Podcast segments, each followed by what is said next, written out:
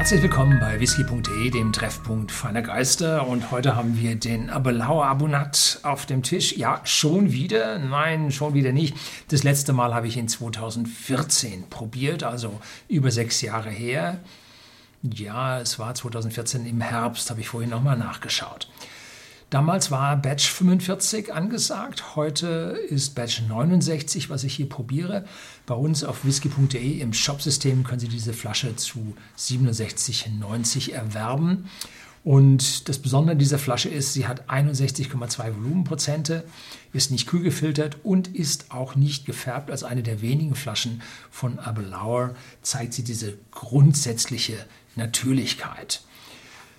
Die Unterschiede zwischen den einzelnen Batches, sei es jetzt 69, 70 oder wann immer Sie jetzt dieses Video in Zukunft sehen und wir vielleicht bei 80, 99 oder 100 sind, da werden wir es sicherlich nochmal probieren, dann äh, die Unterschiede sind zwischen den Batches vorhanden, sie sind aber nicht so gravierend, weil meiner persönlichen Meinung liegen wir bei abgefüllten Flaschenanzahlen von 30.000.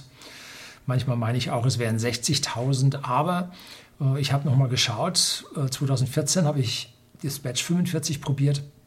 Jetzt probiere ich 69. Das sind äh, 24 Batches und das über sechs Jahre. Das sind vier pro Jahr. Das heißt, die füllen ganz hübsch ab, äh, sodass ich dann an die 60.000 nicht unbedingt glaube. Ähm, ja, wenn es aber nun 30.000 Flaschen sind, dann braucht man dazu eine ganze Menge Fässer, um das zu erreichen. Und damit gibt es eine Nivellierung der Geschmäcker zwischen den einzelnen Fässern. Jedes einzelne Fass schmeckt natürlich unterschiedlich, aber im statistischen Schnitt schmecken die dann doch sehr ähnlich, sodass es Abweichungen zwischen den Batches gibt. Und wir schneiden dieses Video oder verlinken dieses Video dann auch zu den nächsten Batches mit im Shopsystem von uns auf whisky.de mit ein. Der Whisky selber trägt keine Altersangabe, hat er seit Anfang an nicht. Am Anfang gab es diesen Whisky nicht in dieser runden Tube, sondern in einer grünlichen, eckigen äh, Cardbox, Pappschachtel. Und die dürfte mittlerweile dann schon Sammlerstatus erreicht haben. Das Besondere an dieser Flasche ist, es wird aus 100% Sherryfässern abgefüllt. Und äh, sie schreiben hier noch so ein paar Dinge dazu. Ähm, ja, Abunat bedeutet auf Gälisch das Original. Und sie nennen diese Flaschen nun so, weil das so war, wie sie vor 100 Jahren äh, an der Brennerei diese Flaschen abgefüllt haben.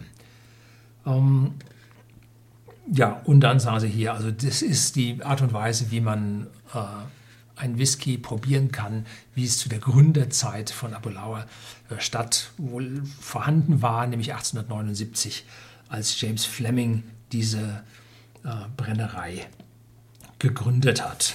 So, äh, jetzt, äh, was gibt es Wichtigeres als bei einer Whiskyflasche als der Inhalt?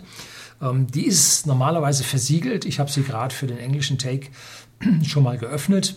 Da sollte mit dem Messer entlang der Kante, manchmal hängt so eine Lasche raus, die man ziehen kann. Äh, bei diesen Versiegelungen hier nicht. Da muss man also ein Messerchen haben und es öffnen. Und hier, hui, alkoholische Note. Nun, 61,2 Volumenprozente ähm, ist jetzt nichts, was man in der Nase nicht merken würde. Ne? Also das ist schon heftig und ich rate Ihnen massiv ab, diesen Whisky äh, pur zu genießen, weil der Alkohol ja betäubend wirkt für die Geschmacksknospen in ihrem Mund und das ist genau das, was wir nicht wollen, sondern wir wollen ja das volle Aroma aufnehmen und deswegen müssen wir diesen Whisky dann zum Probieren verdünnen. Aber zum Riechen können wir jetzt schon mal pur riechen. Deutliche Alkoholnote, die bei den ersten ein, zwei Atemzügen richtig in der Nase sticht. Und dann, wenn man den richtigen Abstand gefunden hat,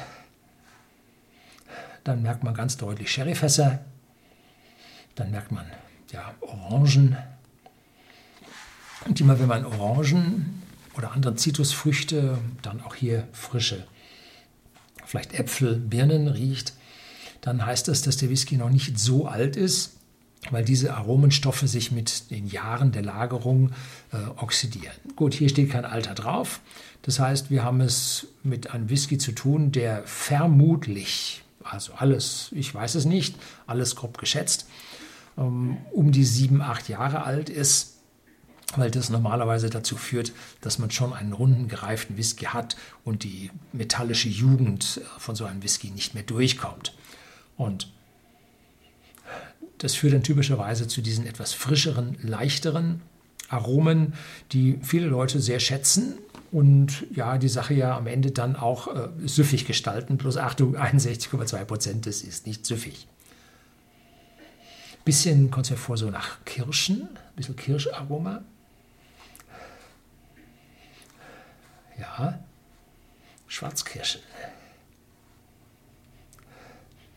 Gut, dann müssen wir jetzt mal zuschauen, wenn wir hier von den 61,2, ähm, das ist ja nicht weit entfernt von den 63,5, mit denen die meisten Whiskybrennereien in Schottland den Whisky in die Fässer zum Reifen füllen. Das heißt, er hat noch nicht so lange gelegen und ist so viel daraus dann an Alkohol mehr verdunstet als an Wasser. Es verdunstet Wasser, es verdunstet Alkohol. Das Verhältnis zueinander, weil Alkohol einen höheren Dampfdruck bei gleicher Temperatur hat, verdunstet mehr Alkohol. Deshalb äh, sinkt der Alkoholgehalt typischerweise. Es sei denn, die Fässer werden ganz besonders in besonderen Stellen gelagert, dann geht also auch der Wassergehalt stärker runter. Dann kann es sogar zu steigenden Alkoholgehalten kommen. Aber an dieser Stelle sehe ich das jetzt nicht so. Und wenn ich jetzt von 60 auf 50 runter will, muss ich, wie viel sind das? 15 bis 20 Prozent irgendwo da in der Ecke muss ich verdünnen. So. Ist ein bisschen schwierig, wer es nicht so sich traut zu verdünnen, einfach einen Teelöffel nehmen, darauf stille Wasser und dann den Teelöffel da rein, dann kommt ihm da nicht zu viel rausgeschüttet um, und dann verwässert er ihn nicht. Ja, jetzt zuerst gibt es Schlieren und diese Schlieren sind Kennzeichen, dass sich Wasser und Alkohol nicht so schnell miteinander mischen. Das dauert ein Weilchen. Ne? Und während dieser instabilen Phase treten besonders viele Geschmacksaromen aus, aus der Flüssigkeit aus und man kann sie riechen. Alkohol ist ein Lösungsmittel, löst diese Aromenstoffe. Wenn man jetzt mit hoher Alkoholkonzentration das trinkt, kann man diese Stoffe höchstens schmecken und auf der Zunge haben sie nicht so viele Rezeptoren. Da haben sie, ich sag mal, zwei, maximal drei Dutzend verschiedene Rezeptoren auf der Zunge. Da können sie nicht so viel von schmecken. In der Nase haben sie das tausendfache an Möglichkeiten zu riechen. Und diese Sensoren in Nase und Gaumen gehen also direkt durch die Schädelplatte ins Gehirn, ins olfaktorische Zentrum. Und da gibt es also viel, viel höhere Auswertung. Das heißt, wenn Sie jetzt den pur trinken und sagen, ich will die Geschmäcker pur haben, dann kriegen Sie die nur über Ihre zwei Dutzend oder drei Dutzend verschiedenen Rezeptoren auf der Zunge, aber nicht tausendfach äh, über die Nase, was eigentlich das viel, viel bessere Erlebnis ist. Also drum verdünnen. Unbedingt. Orange, aber jetzt Vanille und Karamell dazu. Bisschen, nicht ein bisschen, ordentlich Sherry mit ein bisschen getrockneten Früchten. Und jetzt probieren wir mal.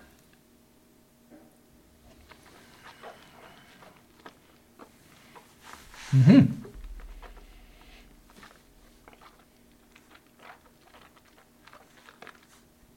Der hat noch ganz schön Dampf. Also der ist knapp unter 50 gelandet. Und was man zuerst hat, einen vollen Antritt im Mund, richtig äh, Speichelfluss auslösende Sherryfass oder die Sherryfässer machen sich deutlich bemerkbar. Und dann kommt eine Würzigkeit durch. Und jetzt nicht so diese tief würzige, starke Eiche, sondern so eine ingwerartige, ja, leicht ins Pfeffrige gehende Würze, die leicht auf der Zunge liegt und auch leicht wieder verschwindet. Und im Abgang jetzt ähm, ja, eine wohlige Würze behält, ohne jetzt ins Café oder bittere zu gehen, sondern das ist eine reine ja, Würze, ähm, die jetzt auch nicht für die zu lange Lagerung spricht, aber doch für eine deutliche Lagerung. Und deshalb äh, war ich hier auf diesen sieben bis acht Jahren, die ich hier vermute. Ähm, weil doch diese Würze jetzt doch schon deutlich rübergekommen ist. Und ich kann mir gut vorstellen, dass da europäische Eiche mit dabei ist, die ja bei der Reifung intensiver ausfällt als die amerikanische Weiße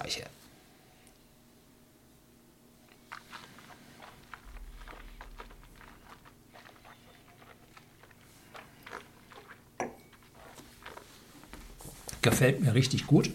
Ähm, muss man direkt nach dem oder mit dem Verdünnen, muss man das probieren, weil man dann mit diesen Aromen, die aufsteigen, dieser Instabilität der Mischung, weil man damit dann experimentiert und man den erhöhten äh, ja, Geschmacks, die erhöhte Geschmackseintrag hat.